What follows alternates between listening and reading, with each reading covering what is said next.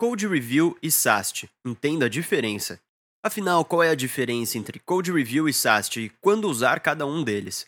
Este é o primeiro de dois artigos onde vamos tratar esses dois tipos de testes que sempre geram debates e discussões sobre diferentes entendimentos. Neste primeiro artigo, vamos tratar mais sobre as ferramentas de análise automatizadas, falando em seguida sobre as ferramentas de Secure Code Review. Nosso objetivo é apresentar de forma abrangente o que é cada um desses métodos e como eles podem ajudar no processo de manter a segurança de uma aplicação. Vamos à primeira parte do artigo. Ferramentas automatizadas de Code Review e SAST. O tema escolhido para este artigo é um dos que mais levanta discussões entre os profissionais de segurança e os desenvolvedores, pelo simples fato de que temos muito forte no mercado uma visão salvadora das ferramentas, é verdade que não é incomum termos calorosas e empolgantes discussões sobre a real efetividade das ferramentas dentro do SDLC, mas vamos nos concentrar em alguns dados que possam ajudar a avaliar como as ferramentas devem ser adicionadas ao seu pipeline de desenvolvimento. Vale ressaltar que aqui não há nenhuma indicação de que se deva parar de usar as ferramentas de Code Review e SAST. Inclusive, nós também as usamos, no entanto, um ponto que deve ser observado com cautela é que alguns profissionais acabam considerando a ferramenta como uma solução para os problemas de validação de um código. Ou seja, fazer o uso das ferramentas como se elas por si só fossem resolver problemas de código é que torna o seu uso um equívoco. Vamos abordar melhor esse aspecto logo a seguir. O que é uma ferramenta de SAST? Uma ferramenta de SAST, ou uma ferramenta de análise de código, é uma ferramenta que foi criada com o objetivo de analisar o código-fonte ou mesmo suas versões compiladas de código, buscando nestes códigos falhas que possam comprometer a segurança. Com a evolução dessas ferramentas, algumas migraram sua atenção também para o momento do desenvolvimento, criando assim alguns complementos aos IDEs. Isso acabou permitindo uma visão mais próxima do desenvolvedor, isso é, sem dúvida, um dos pontos mais fortes das ferramentas: atuar de forma proativa no desenvolvimento, notificando ao desenvolvedor que há algo que pode ser melhorado em seu código. No entanto, mesmo com este auxílio, se o desenvolvedor não tiver os conhecimentos básicos e o entendimento dos conceitos de desenvolvimento seguro, ele será apenas um observador da ferramenta. Ferramentas de Code Review e SAST devem ser entendidas como suporte ao processo de desenvolvimento e devem ser estrategicamente integradas ao processo de desenvolvimento. Como o SAST funciona? Primeiro, não queremos aqui explicar detalhadamente como estas ferramentas funcionam. Nosso objetivo é criar uma base de conhecimento que possa ajudar no entendimento e escolha de suas ferramentas e quando usá-las. As ferramentas SAST basicamente analisam os códigos das aplicações em um modelo inside-out, ou seja, de dentro para fora, avaliando pontos específicos, como vamos detalhar a seguir. Número 1. Análise do controle de fluxo. A análise de controle de fluxo valida a ordem das operações para buscar por padrões de sequências que possam ser prejudiciais aos códigos. Podemos citar como exemplos falhas de transmissão de cookies, variáveis que não foram iniciadas ou mesmo race conditions. Número 2. Análise estrutural. Com base na linguagem que o desenvolvedor está usando, as ferramentas analisam a estrutura do código, tomando como base as melhores práticas para a linguagem. Essa avaliação leva em consideração técnicas e práticas de desenvolvimento seguro.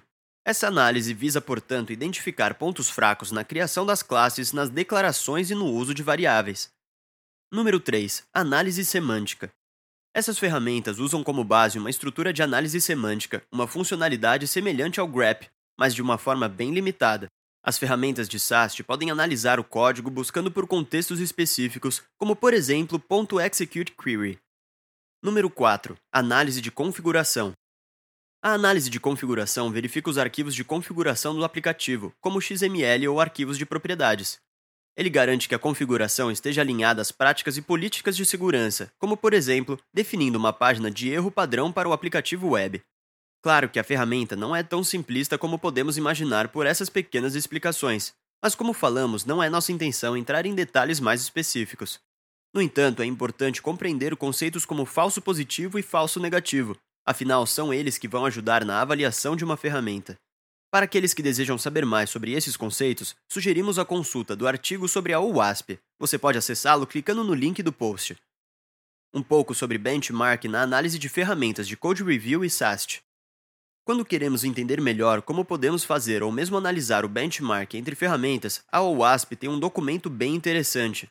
Em seu documento chamado OWASP Benchmark Project, há um detalhamento de como podemos entender melhor valores comparativos, no caso, entre as ferramentas. O documento explica quais são os quatro pontos importantes que devem ser observados. Isso nos oferece a possibilidade de testarmos nossas ferramentas usando o Udemy Index como modelo de validação desses testes. Apesar de serem fortes argumentos para a realização de testes mais reais sem o conceito já definido de Silver Bullet, esses modelos de testes não podem ser considerados controles definitivos que venham a validar a aceitação ou não de uma ferramenta. Então, caso você queira realizar seus próprios testes, basta seguir os passos a seguir. Número 1. Baixe o benchmark da GitHub. Número 2. Rode sua ferramenta nesse benchmark. Número 3. Rode o benchmark score contra o relatório gerado pela ferramenta. Porém, como mencionamos anteriormente, não devemos usar esses resultados de forma isolada. Quando bem utilizados, eles podem ajudar e muito na definição de novos testes e avaliações de ferramentas. Ainda assim, é possível que antes de realizar os seus testes, você queira primeiro avaliar de forma geral suas opções de ferramentas de review e SAST. Para estes casos, também vem da OWASP uma sugestão de como isso pode ser feito. No documento Source Code Analysis, você vai encontrar uma lista de possíveis premissas a serem utilizadas.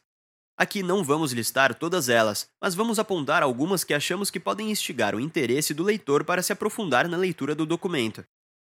Número 1. Tipos de vulnerabilidade. Pode parecer básico, mas é importante mostrar que uma boa ferramenta de análise deve, no mínimo, saber identificar corretamente as vulnerabilidades presentes no OWASP Top 10, uma outra opção seria buscar por uma ferramenta que elimine os erros mais comuns de codificação, relacionados no SANS Top 25. Número 2. Efetividade. Veja se a ferramenta que você está testando já possui um score no OWASP Benchmark. Caso não tenha, pense em avaliar você mesmo esta ferramenta. Um dos pontos mais importantes para uma ferramenta de code review e SAST é ter uma boa efetividade, ou seja, ter uma relação favorável entre relação entre falso positivo e falsos negativos. Número 3. Automação. Garanta que a ferramenta que você está avaliando permita que ela possa ser facilmente integrada ao seu processo de desenvolvimento. Mas lembre-se que essas ferramentas devem ser integradas em seu pipeline de desenvolvimento. Sua execução deve ser de forma automática. Isso garante a avaliação de forma contínua. Por fim, esses três pontos colocados aqui não devem ser entendidos como os únicos que devem ser observados. Eles são apenas parte de um conjunto ainda maior, Crie os seus e avalie suas ferramentas dentro do cenário que você construiu. Ferramentas de Code Review e SAST são parte da solução. Aqui não nos cabe dizer que as ferramentas não são importantes dentro do processo de desenvolvimento, mas acreditamos que elas não são a solução definitiva para o processo de revisão de código.